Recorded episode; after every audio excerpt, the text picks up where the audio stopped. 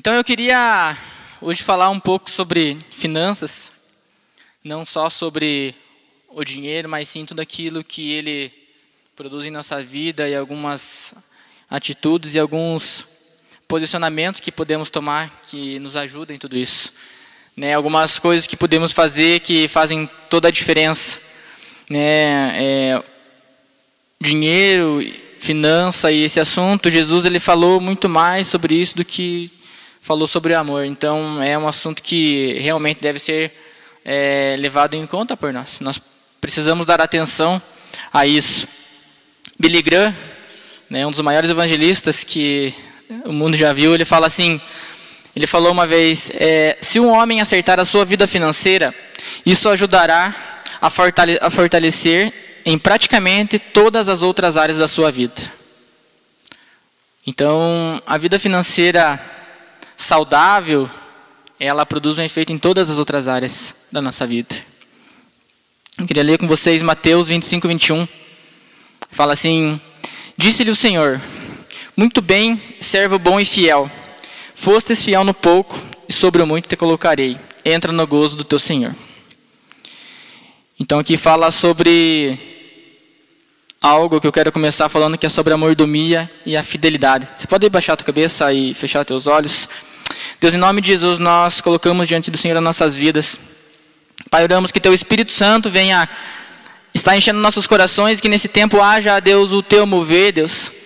Pai, que nada venha se perder, Deus, tudo aquilo que possa causar qualquer distração, Pai, qualquer Deus, é, é, tudo aquilo que foi enviado pelo inimigo, Deus, agora para atrapalhar, Deus, caia por terra, Deus, nós repreendemos e abençoamos esse tempo, essa palavra, Deus, que realmente seja do teu coração, que o Senhor esteja usando a minha vida e que, Pai, seja um tempo de crescimento, Deus, aquilo que o Senhor tem para nós, que, possa, que nós possamos estar com o coração aberto para receber daquilo, de tudo aquilo que o Senhor tem para nós, Deus, em nome de Jesus. Amém? Então nós somos mordomos. Deus nos, nos confiou algo. Tudo aquilo que nós temos, que Deus nos deu, né, é para nós cuidarmos. Então, o mordomo ele cuida de algo que não é dele. E nós temos essa missão. Nós temos isso, Deus nos confiou, né, é, as nossas finanças, nossos bens, o nosso ministério, a nossa célula, as vidas, tudo isso nós cuidamos. E nós precisamos zelar por isso. Não importa o quanto você ganha, não importa qual o tamanho do teu patrimônio, aquilo que você vai ter ainda, mas você precisa ser fiel em tudo isso. Ali no versículo ele fala que o servo foi, foi fiel no pouco, e sobre o muito ele ia colocar. Precisamos ser fiel no pouco.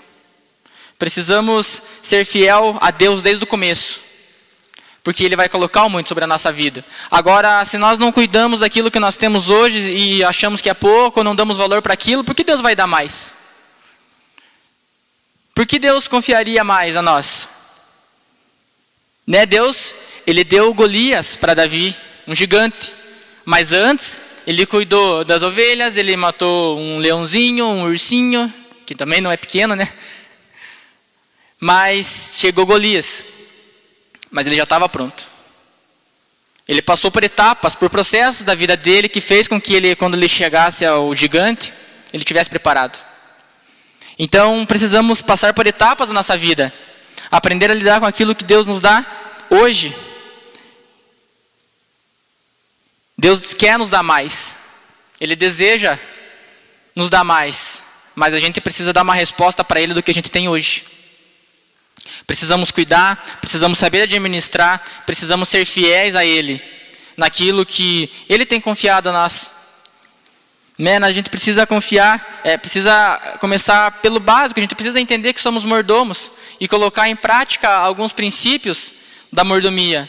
Né? Ser fiel naquilo que é, precisamos fazer, dízimos na primícia e na oferta, que são coisas diferentes que a gente precisa pôr em prática e que tem um efeito tremendo em nossa vida. Eu queria dar um exemplo disso, do, do dízimo, primícia e da oferta. Imagine que você tem um carro e você emprestou esse carro para alguém. Aí a pessoa chega e fala, você empresta teu carro? Eu empresto. Mas só devolva para mim do jeito que você precisa, do jeito que você pegar. Então você vai lá, a, pessoa vai lá com o teu carro, e devolve para você. Então o dízimo é 10%. Né? Deus nos pede para devolver apenas 10%. Então nós vamos lá e devolvemos esse carro do jeito que pegamos. Então nós fizemos aquilo que Deus nos pediu. Entregamos o dízimo. É o mínimo. Né, das, da administração financeira à luz da Bíblia, é o mínimo você ser fiel no seu dízimo. Aí, essa pessoa, quando ela vai entregar teu carro, ela entrega do jeito que você pediu, mas sem uma roda. Aí você vai lá e dá 7% de dízimo. Está faltando alguma coisa. Se essa pessoa entregasse teu carro com uma roda faltando, você ia gostar? Você ia ficar feliz? Deus, em sua infinita misericórdia, ele não despreza, né? ele não nos, não nos rejeita. Mas ele não pode agir nas nossas finanças se a gente não faz por completo. Mas vamos voltar um, ao exemplo e a pessoa entrega o carro para você inteiro, do jeito que você devolveu e deu para ela usar, mas ela te entrega com o tanque cheio. Estava na reserva. Aí você vai lá e pega o carro e a pessoa te devolve com o tanque cheio. A primícia. Você faz algo a mais para Deus com a tua primícia. Então, você dizimou, você vai primiciar. A primícia, você pega tudo aquilo que você ganha, divide pelo teu tempo de serviço. E você é, por exemplo, você ganha mil reais, trabalha por 30 dias. O teu dízimo é 33, a tua primícia, desculpa, é 33 reais. Você separa por primeiro. A Bíblia fala que quando Abel ele trouxe é, a primícia dos seus, da sua colheita e da, da gordura dos seus animais, Deus se agradou. Aí a pessoa vem, entrega o carro para você, do jeito que você pediu, mais o tanque cheio e lavado e encerado. Aí você vai lá e tira a pessoa no colo até do carro, né? Então aí você vai, entrega o teu dízimo para Deus, fala, Deus está aqui o meu dízimo, Deus está aqui a minha primícia, e está aqui algo mais, uma oferta. Como você acha que Deus recebe isso?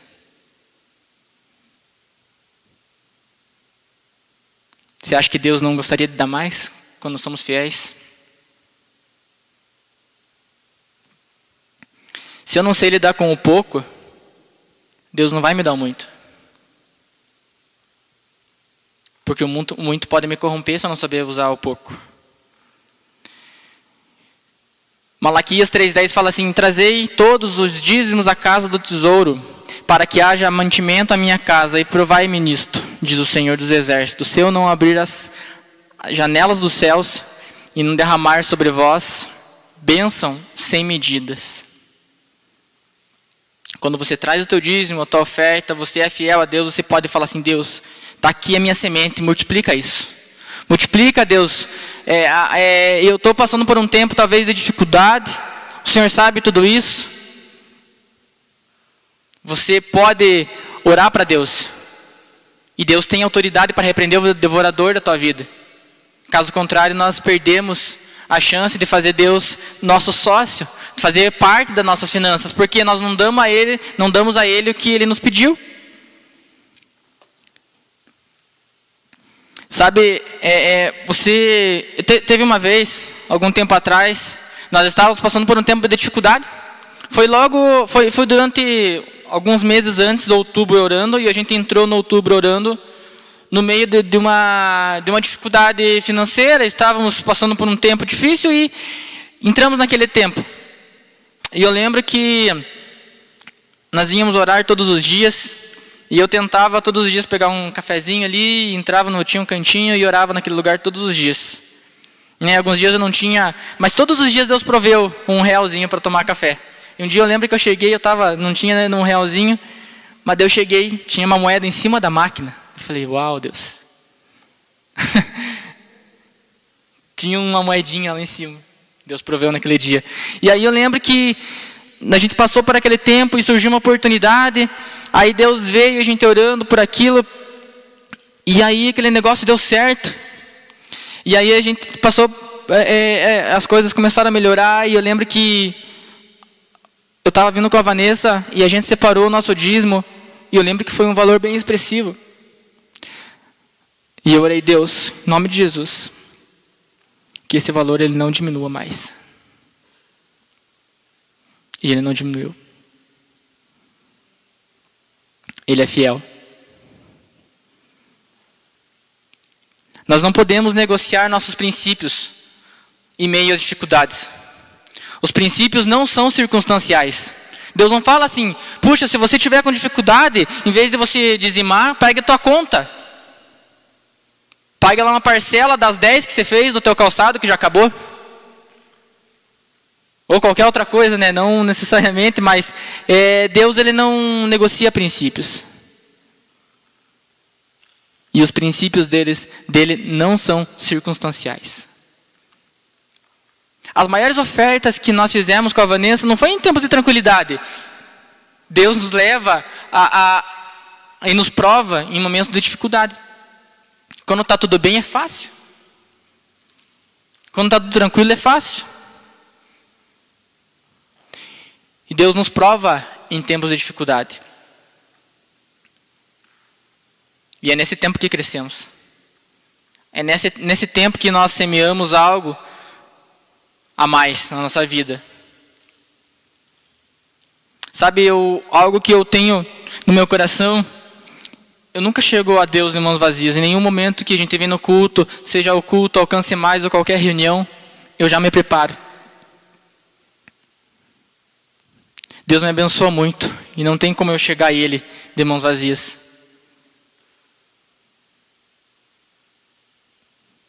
Eu sempre entrego algo para Deus. Às vezes que acontece, deu na correria, às vezes não, não tenho, pergunta para Vanessa se ela tem oferta, fala não tenho, daí eu olho na carteira também não tenho. Eu fico constrangido.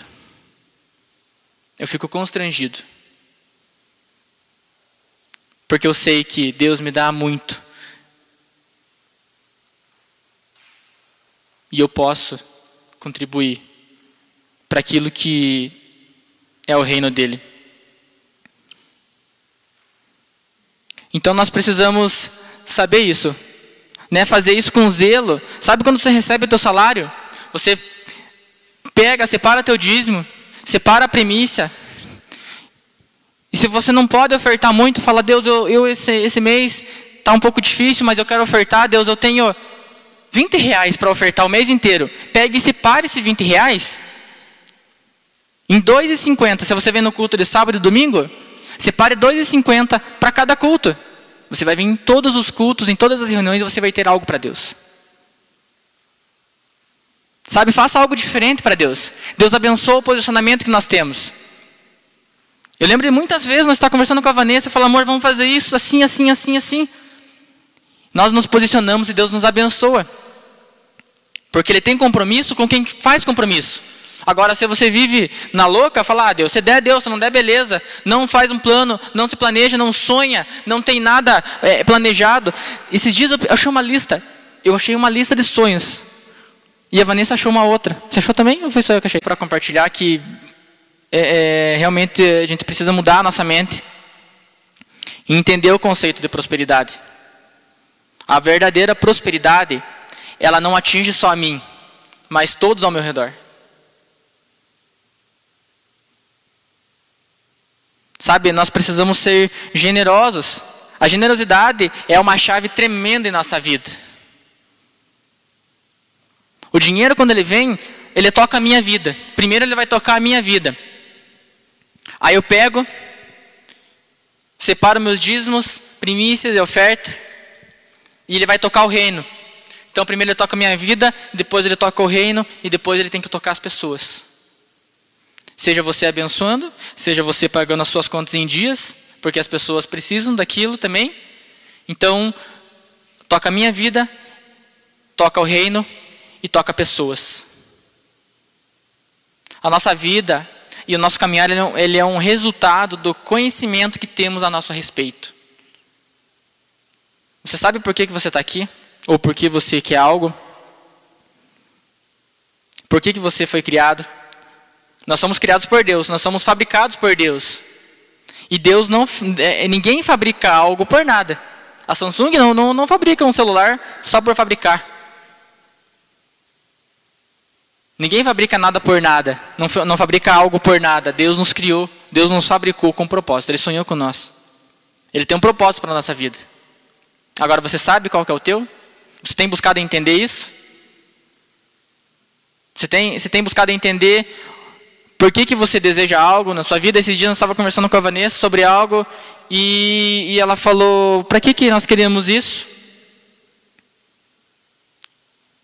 Nós precisamos estar com os nossos objetivos alinhados com Deus. Esses dias eu vi uma frase, uma frase não, é, um cara falando assim: o meu maior medo é de eu subir a escada da minha vida, todos os degraus. E quando eu subi lá em cima, se eu não tiver alinhado com Deus, eu descobri que eu subi a escada da minha vida errada, que era a escada do lado. Isso quer dizer, os teus sonhos precisam ser os sonhos de Deus, para que não, não corramos risco de correr, correr, tentar fazer algo, e isso não está dentro do coração de Deus.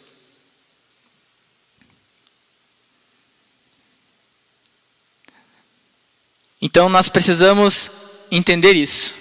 Sabe? É, é, nós temos um, algo tão maravilhoso que Deus nos deu, que Deus nos permite orar, entrar no Santo dos Santos e buscar Ele. Sabe, Deus abençoa a nossa oração. Então nós precisamos entender o que nós queremos, o porquê que nós queremos. Para que, que nós queremos? A Bíblia fala assim em Tiago 4,3: Pedis e não recebeis, porque pedis mal, para esbanjardes em vossos próprios prazeres.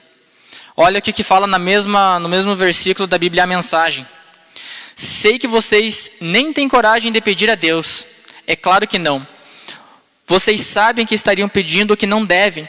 Vocês são crianças mimadas, cada um querendo as coisas do seu jeito. Precisamos alinhar a nossa oração, porque uma oração egoísta não chega a Deus. Queríamos as coisas para nós mesmos, para nossos próprios deleites, pensando somente em nós. Mas Deus tem um objetivo maior para tudo isso.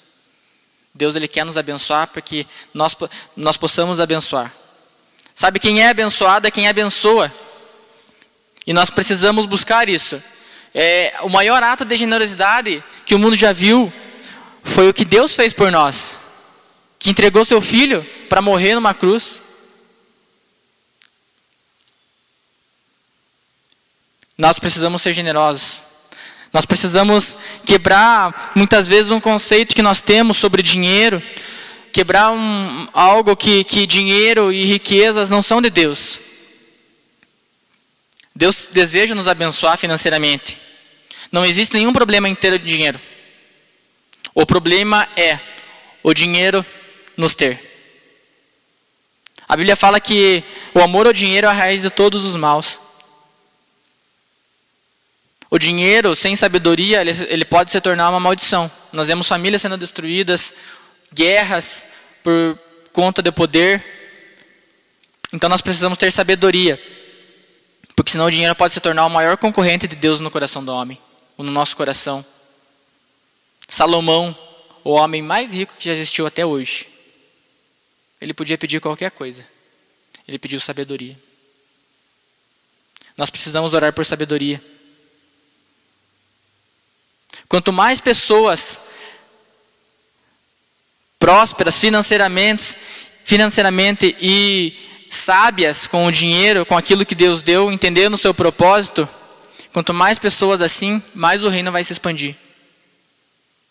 Sabe, tudo isso daqui, olha, é com dinheiro que é feito. Missões, pessoas são alcançadas, tudo isso precisa de dinheiro. E com o coração certo, nós podemos ser muito abençoadores.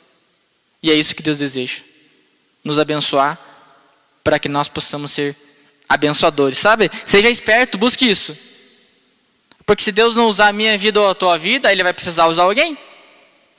Deus precisa de pessoas aqui na terra para poder abençoar outras pessoas. Então, busque sabedoria em Deus. Seja fiel nos princípios. Seja fiel no pouco, que Deus vai te colocar o muito. E se você está no muito, continue sendo fiel, que Deus vai te dar mais ainda. Deus vai te levar a lugares mais altos. Deus vai te levar a lugares mais altos. Sabe, eu vejo, é, é, já escutei vários testemunhos de pessoas que tinham preconceitos é, de pessoas, elas viam pessoas mais prósperas financeiramente, ricas, e tinham um certo preconceito. Eu vi testemunhos e ministrações sobre isso. E existia um preconceito, então, se por um acaso temos algum preconceito com isso, nós temos que quebrar. Nós precisamos andar com pessoas que é, é, façam diferença na nossa vida. Sabe, você nunca atrai aquilo que você tem preconceito. Se uma pessoa é pobre e ela tem preconceito do rico, e essa pessoa pobre ela quer ser rica, ela não vai ser, porque ela tem preconceito daquilo. Como que você vai se tornar algo que você tem preconceito? Busque pessoas que, que inspirem você, que sabe que essas pessoas são de Deus, que elas têm crescido, que ela vai é, acrescentar sobre a tua vida. Temos aqui tantos exemplos. Olha, não, não é porque é minha esposa, mas ela é uma administradora, um exemplo de administradora. Ela sabe negociar, ela sabe é, é, administrar o, o, negócio dela. Quando ela tinha 22 anos, é 22, né? 21? 21 anos. Ela já tinha o seu negócio, seu próprio escritório. E cresceu, e tem crescido, e vai crescer mais. O Cássio. Cara, quem conheceu o Cássio na escola? Ou quando o homem só queria jogar bola? Não dava 50 centavos. Hoje ele tem um dos maiores boxes da região. Com os alunos mais bonitos do mundo, naquele lugar. Sabe, procure pessoas que inspirem, que acrescentem algo.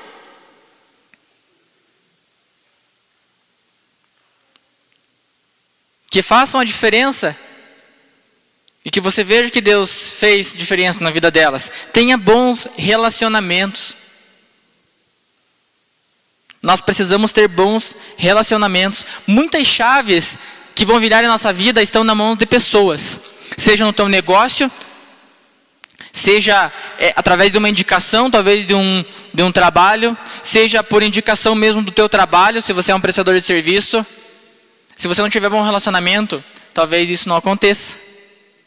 Uma vez eu, é, eu saí de, uma empresa e eu, eu ia trabalhar em outra, e para eu entrar nessa empresa, que era uma empresa grande e muito boa, é, eu soube que, soube não, me falaram, essa pessoa, essa empresa estava precisando de, de, de, alguém na área que eu, eu podia trabalhar, e, e eu, foi através de uma indicação. E a pessoa que indicou, que indicou eu, Ela ligou da minha frente para a pessoa responsável do RH. E ela falou assim: Olha, eu tenho uma indicação aqui. O nome dele é Anderson. E eu garanto ele. Você pode contratar. Que é, a indicação é minha. E eu sei que ele vai servir bem. E é uma pessoa da minha confiança. Agora você imagina a responsabilidade minha. De eu chegar lá E através desse contato, a hora que eu cheguei na empresa, eles falaram: olha, porque essa pessoa indicou você, nós vamos contratar você. Agora, se eu não tivesse um bom relacionamento, como seria? Precisamos manter bons relacionamentos. Precisamos entender isso. E não ter preconceitos no nosso coração. Entender que Deus quer nos fazer prósperos, que precisamos nos relacionar com pessoas que acrescentem sobre a nossa vida, precisamos ser pessoas que acrescentem na vida de outros. Jesus ele não era pobre, porém simples. Mas Jesus não era pobre, porque ele precisava de alguém para cuidar do dinheiro dele. Correto? Quem não tem dinheiro não precisa de um tesoureiro. E Jesus tinha um tesoureiro. Então Jesus tinha dinheiro. A Bíblia fala que muitos mantinham o ministério dele, pessoas ricas. Mas tinha hora que Jesus fazia milagres também. Quando ele foi. É, quando ele pediu para Pedro pescar o peixe. É Pedro, né? Pescar o peixe para pagar o imposto. Ele fez um milagre naquela hora. Tem horas que nós vamos viver de milagres. Tem horas que nós vamos orar por milagres de Deus. Mas, na maioria do tempo, nós vamos precisar nos organizar. Na maioria do tempo, Deus vai prover algo, Deus vai prover o pão, e nós precisamos nos organizar por isso, com isso. Porque não tem oração que resolva uma má administração e a infidelidade. Então tem, é, há tempos que nós vamos passar por uma dificuldade, porque Deus quer nos moldar, Deus quer nos forjar, e nesse tempo nós vamos viver, viver o milagre. Mas a hora que, a partir do momento que esse milagre acontece na minha vida, que eu consigo é, resolver essa situação financeira, por exemplo, e aí Deus começa a abençoar. Então eu preciso me organizar. Não, Deus, agora eu vou me organizar. Eu faço uma reserva, eu pago minhas contas, eu faço tudo aquilo que eu preciso fazer com o dinheiro. Eu aprendo se eu não sei, eu busco conhecimento. Agora, se eu não me organizo, se Deus dá o dinheiro, se Deus provê aquilo que eu preciso, eu não sei administrar e continuo sendo infiel, você pode continuar orando, que não vai resolver daí. Precisamos entender isso. Tudo que Deus nos dá é abençoado. Tudo que Deus coloca na nossa mão é abençoado. Porque é Deus que nos dá. Agora, se nós fazemos o mau uso disso, é nossa responsabilidade. Sabe, nós precisamos abençoar. É, é, às vezes eu vejo pessoas que amaldiçoam o que tem. Ah, porque meu salário é isso, porque não sei o quê, porque isso, porque aquilo, ah, porque meu carro. Quantas pessoas, hoje a gente estava vindo na rua com a Vanessa, um casal, um senhor de bicicleta e a veinha na, na garupa, um dandinho faceirinho. E às vezes estavam muito mais felizes que muitos de carro, reclamando. Sabe, nós precisamos abençoar aquilo que Deus nos dá. A nossa casa, nosso trabalho, o nosso salário.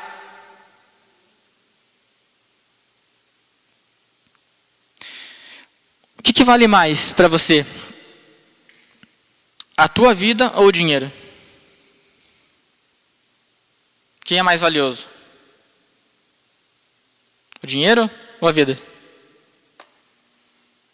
É para responder. A vida. A vida. Então, a tua vida é mais valiosa para você do que o dinheiro. E a tua vida que é mais valiosa, você já entregou para Jesus, amém? Todos entregaram a vida para Jesus? É mais valioso que o dinheiro. Por que, que a gente tem dificuldade em entregar o dinheiro que é menos valioso?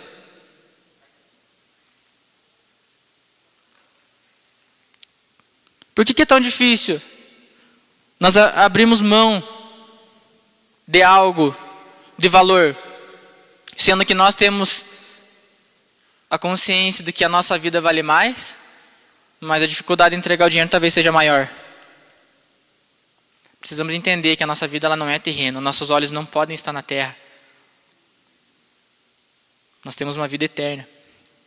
E lá tem ruas de ouro e mar de cristal. É muito mais valioso do que qualquer, coisa aqui. Então, precisamos é, entender isso. Precisamos entregar para Deus. Tudo que nós temos, elas podem ser coisas ou elas podem se tornar sementes. Quando você planta algo na vida de alguém, ela se torna uma semente. Sabe, se você quer um toque de Deus, você precisa tocar a Deus com algo. Uma vez eu eu tinha lá, era lá no, na frente do Nadir aí na igreja. E eu, eu tinha um dólar. E eu peguei e Deus falou comigo, oferta esse dólar. E eu ofertei esse dólar, então eu semeei. Esse dólar era uma nota de dólar. A partir do momento que eu semeei esse dólar, ele se tornou uma semente de dólar. Passou algum tempo, eu fechei alguns negócios e recebi em dólar. Eu colhi dólar. Porque eu plantei. Se você quer tocar, se você precisa de um toque de Deus, toque Deus com aquilo que você quer. Se você quer um toque de Deus nas suas finanças, toque Deus com suas finanças. Se você quer um toque de Deus no teu ministério, toque Deus com o teu ministério. Se você quer um toque de Deus na, no teu conhecimento, toque a Deus com o teu conhecimento. Busque, ore, leia a Bíblia. Aquilo que você quer que Deus toque em sua vida, você precisa tocar Ele. Mas entenda que uma semente, ela não germina do dia para a noite. Você precisa ter paciência. Hebreus 10, 36 diz assim: Porque necessitais de paciência para que, depois de haveres feito a vontade de Deus, possais alcançar a promessa. Paciência. Pense no negócio que está sendo aprovado. Mas depois de haveres feito a vontade de Deus, possais alcançar a promessa. Precisamos ter paciência. Sabe a semeadura? trocar?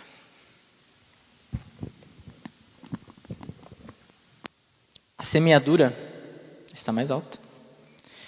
É, nós precisamos entender algo. Você tem uma oportunidade de escolher a semente para você plantar.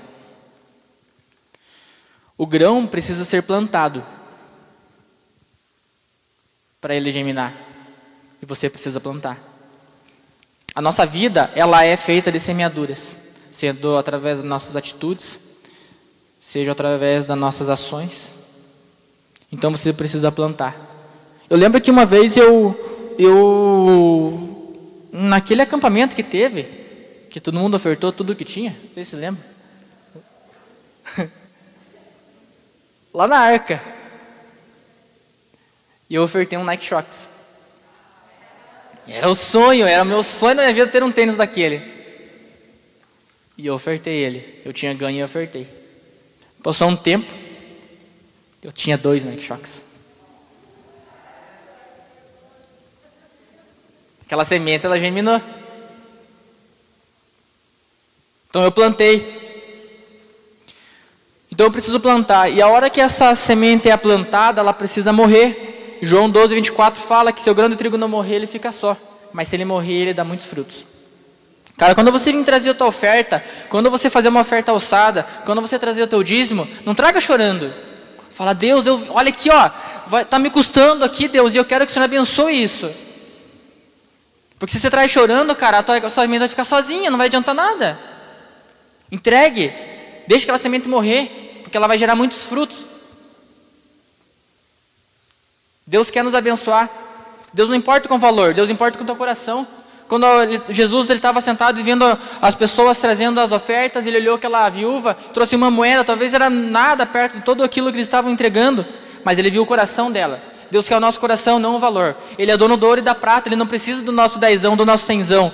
Ele quer o nosso coração, senão de nada vale. Deus quer o nosso coração.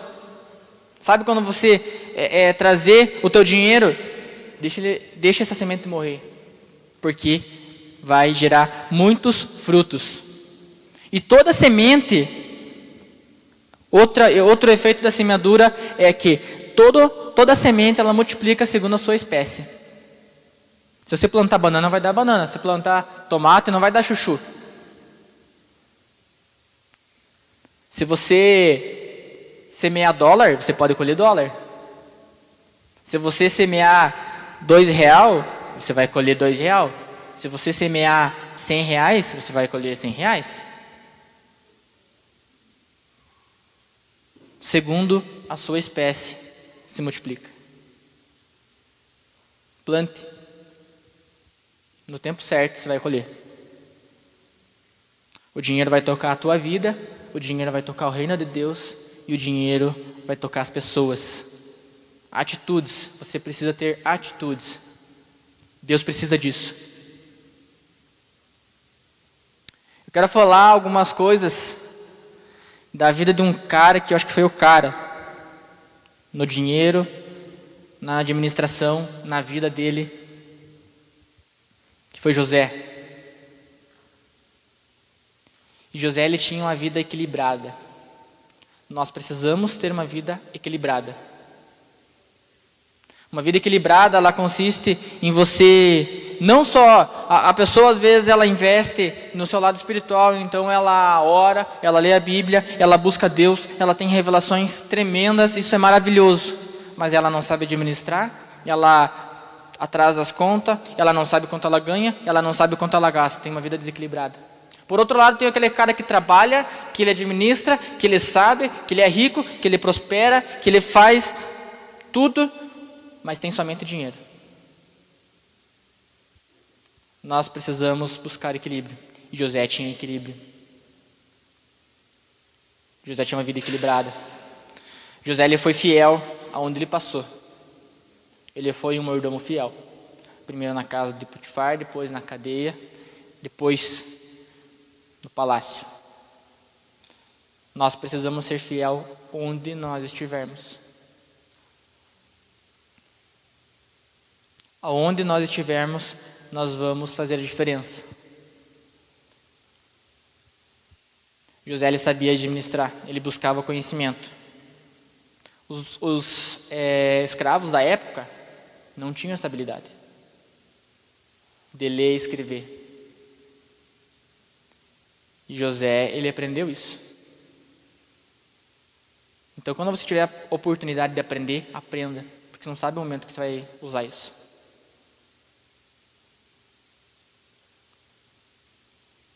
Ele colocava em prática as coisas. Muitas vezes, começamos o ano, ah, porque agora eu vou emagrecer. Porque agora eu vou guardar dinheiro porque agora eu vou começar uma faculdade. Agora eu vou fazer uma pós.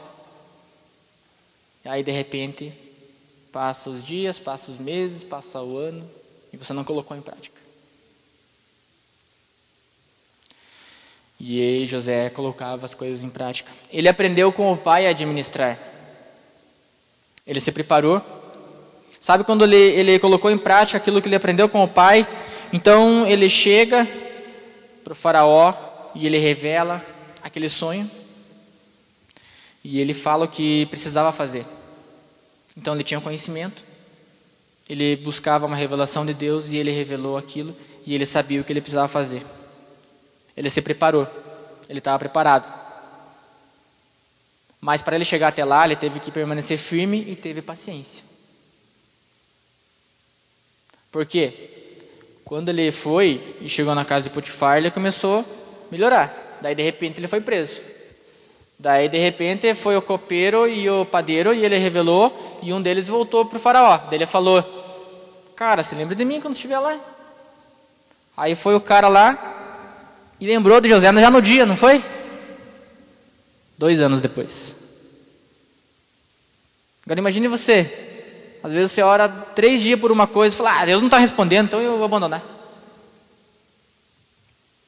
Ele teve que permanecer firme e ele continuou fiel.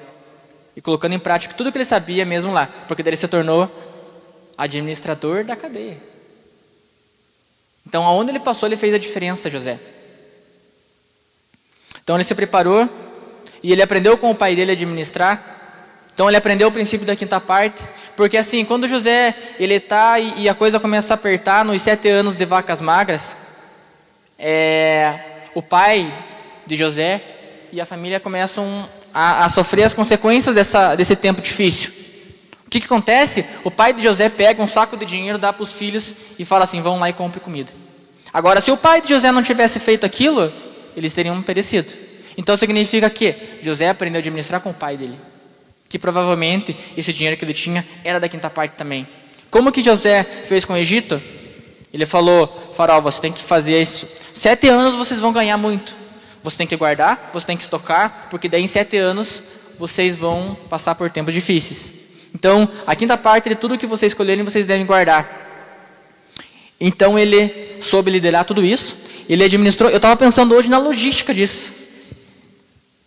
E eu fiquei pensando, nossa, como José fez tudo isso. porque ele deu um plano econômico, ele foi ministro econômico, ele foi ministro da fazenda e ele foi dos transportes.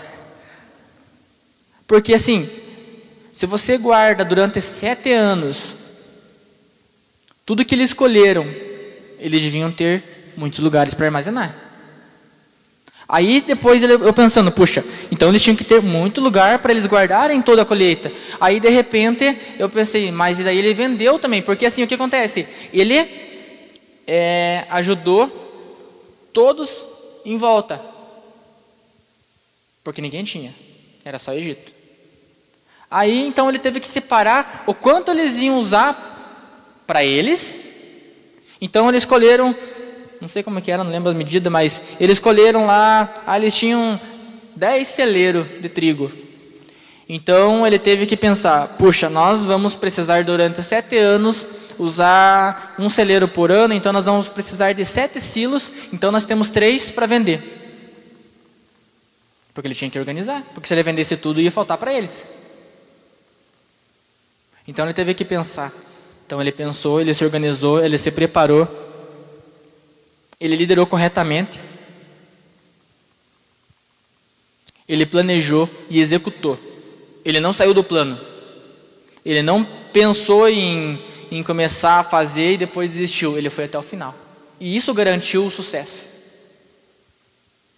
Tenha plano. Faça os planos, organize e execute com certeza Deus vai abençoar isso e você vai chegar no teu objetivo. Ele trabalhou, se organizou, se preparou para o crescimento, ele ajudou e ele foi generoso, porque ele podia ter ficado com uma comida só para eles. O que, que impedia? Ele sabia, ele se organizou, mas ele foi generoso, mesmo ele vendendo, ele abriu, ele abriu o mercado dele e vendeu. Ontem eu estava estava no centro, a Vanessa desceu numa loja, eu fiquei dentro do carro, aí chegou um rapaz, ô tio, aí, beleza, não sei o quê, estou indo no trecho faz um ano, e não sou ladrão nem bandido, porque se eu fosse eu estava morto ou preso, não sei o quê, não sei o quê, chorou as pitangas dele lá, daí falou, tem uns 50 centavos aí para comprar um bis, uma gominha, qualquer coisa, a gente tem um trabalho ali perto, não sei de onde, e, vende no sinal e não sei o quê, não sei o quê. Daí eu tinha 50 centavos, falei, mas 50 centavos, o que, que você não vai pegar? Daí eu abri a carteira, não tinha, tinha cincão, eu dei cincão ali. Cincão? Meu Deus, não sei nem o que falar. Meu Deus, obrigado a Deus, Deus abençoe. Eu achei que ele ia entrar no teu carro me dar um abraço. Eu, eu vou ali comprar uma gominha e já te trago. Eu falei, não, não preciso, eu já só estou esperando minha esposa e já vou.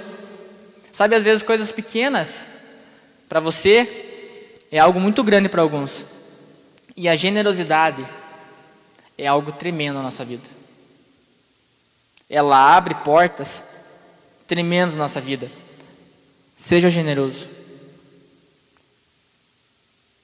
Seja generoso. José foi generoso.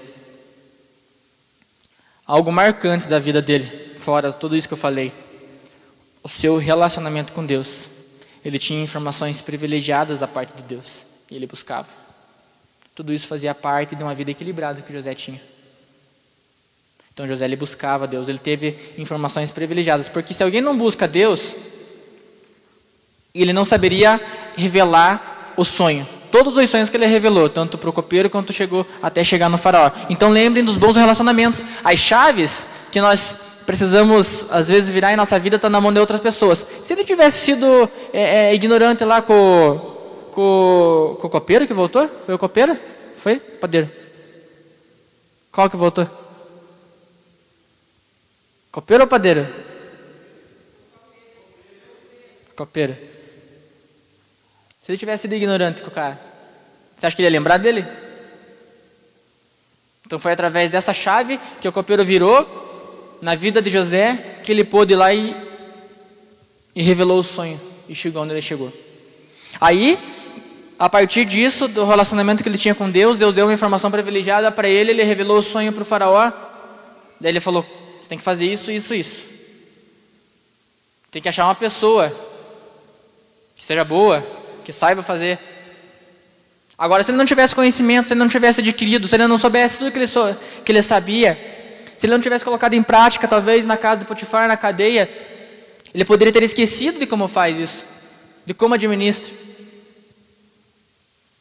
se ele não tivesse um bom relacionamento, se ele não tivesse um relacionamento com Deus, se ele não tivesse é, o conhecimento, se ele não tivesse buscado, se ele talvez lá atrás não tivesse aprendido com o pai dele, onde ele estaria? Quem seria o José? Talvez nunca ouviríamos falar dele. Então ele tinha uma vida equilibrada em Deus. Nós precisamos buscar uma visão de águia, nos preparar Sabe, quem é empresário, se prepare, porque esse tempo vai passar. Você precisa estar preparado. Isso, tá, isso vai passar. Vai melhorar. Se por um acaso você está sem trabalho, se prepare. Aproveite esse tempo, faça um curso, aprenda algo novo. Se você é funcionário, se prepare. Chegue para o teu patrão e fale, cara, estou junto com você. Se quer que eu faça algo mais, mostre por atividade, faça a coisa diferente. Porque se precisar dispensar alguém, não seja você. Esteja preparado, faça a diferença onde você está. Potifar, ele, a Bíblia fala que ele viu que o Senhor era com ele, com, com José. Mostre que o Senhor é com você no teu trabalho. Mostre que a, o Senhor é com você quando você for fazer um, um, serviço, se você presta serviço. Mostre que o Senhor é com você se você é empresário. Se prepare as coisas mudaram para muitos segmentos e você precisa se adaptar. As pessoas que estão sobrevivendo no meio de uma crise agora é quem está se adaptando, quem está inovando. Se não dá de um jeito, faça de outro. Sabe, busque em Deus a revelação do que você precisa fazer, talvez, para o teu negócio melhorar. Busque em Deus a revelação, talvez, de como você pode começar um negócio. Existem muitas pessoas hoje que, no meio disso, começaram um negócio. Seja vendendo empadinha, seja vendendo máscara, seja quanta coisa que se pode fazer. Esses dias eu conversando com a vozinha, nós fizemos, nós fizemos uma pizza. E eu pensei, nossa, que podia vender. Ó. Fizemos um cálculo do custo, fiz mais ou menos quanto podia vender, daria uma renda de dois mil reais a mais por mim, você trabalhando bem pouco. Seja esperto, busque em Deus revelação. As coisas vão melhorar e você precisa estar preparado. Quem se preparar no momento de crise, no momento de dificuldade, a hora que a coisa melhorar, você vai estar na frente dos outros. Quando as coisas melhorarem, você já vai estar preparado, você já vai estar passando por essa crise. E se você por um acaso passou por essa crise, se você entrou em uma dificuldade, e essa dificuldade está difícil porque você não se preparou, é a chance de você aprender a se preparar para a crise. Porque o que acontece? José ele se preparou antes, não esperou acontecer lá, nossa, sete anos aí, ó, vamos curtir vamos viajar aí, vamos comer bem, vamos fazer as coisas. A hora que chegar os sete anos de vaca magra, nós vemos o que, que fazemos. Ele se preparou antes. O momento de você se preparar para uma dificuldade é antes, você tem que prever ela. Quem esperava isso que o mundo ia parar? Ninguém. Nós precisamos estar preparados. Tenha sabedoria. Busque. Se você não sabe fazer, busque quem saiba. Não tenha medo. Eu já precisei várias vezes, preciso até hoje de ajuda e eu procuro.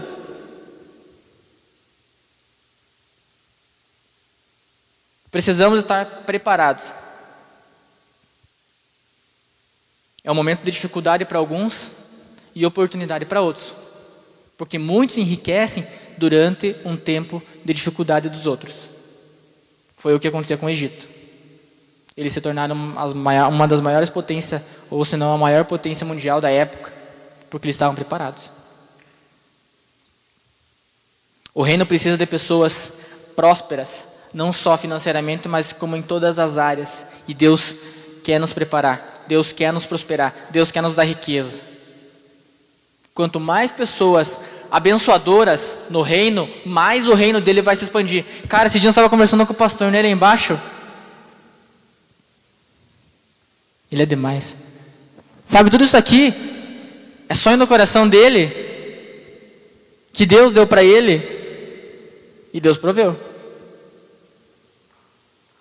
Sabe, tudo que, que foi feito aqui, e eu sou grato a Deus porque eu pude participar disso.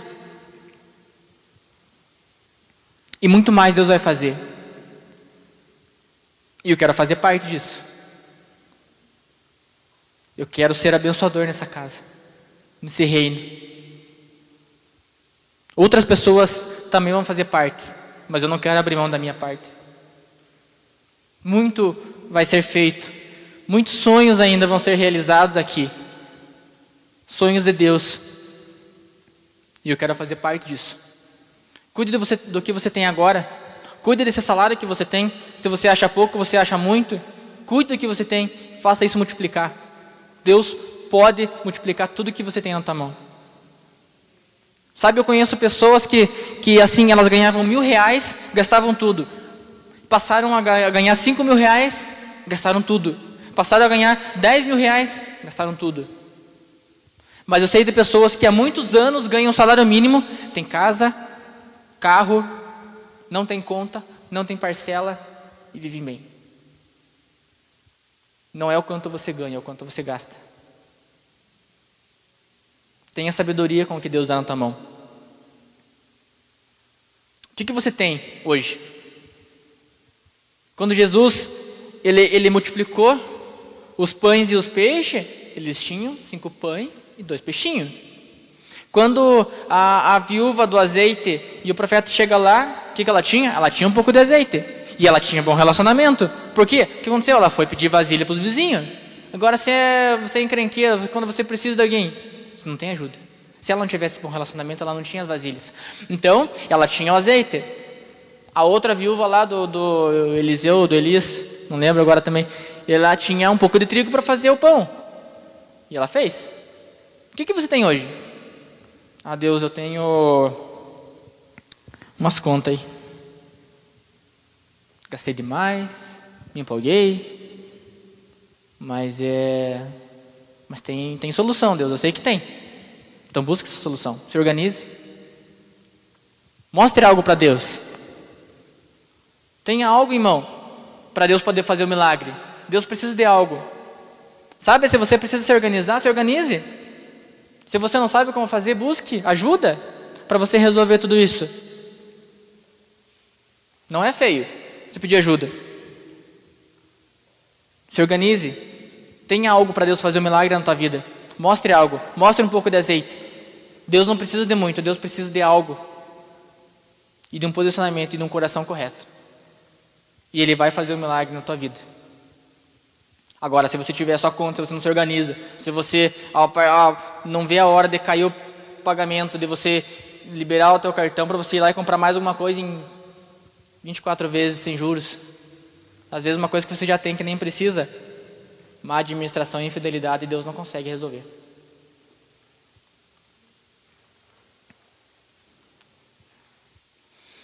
Jeremias, esse versículo eu declaro, acho que todos os dias na minha vida, porque ele é tremendo.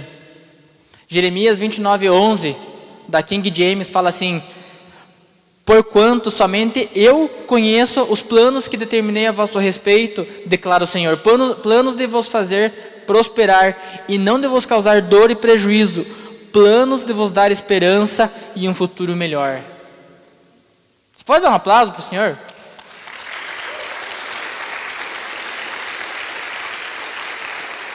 Olhe, olhe, eu, eu vou ler de novo, veja a promessa que você tem na tua vida.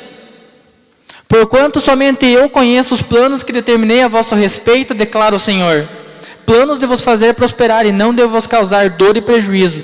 Planos para vos dar esperança e um futuro melhor. Isso é incrível. Nós podemos andar nisso. Nós podemos viver isso. Nós precisamos ter uma atitude correta e um coração alinhado com a vontade de Deus. Deus não faz acepção de pessoas, Ele faz acepção de atitudes. Tem uma atitude diferente. Quando aquela mulher deu aquela moedinha, ela teve uma atitude diferente. Hoje a gente falou na célula, quando aquela mulher do fluxo de sangue tocou as vestes de Jesus, ela teve uma atitude diferente. Ela venceu uma multidão, ela foi lá e fez algo diferente. Tenha uma atitude diferente. Busque o toque de Deus na tua vida. Você pode Deus tem algo a mais para nós. Deus sonha com isso. Deus, olha, a palavra nos fala que ele, quer, ele sabe os planos que tem a nosso respeito. Planos de esperança, plano de bem e não de mal. Deus quer nos prosperar.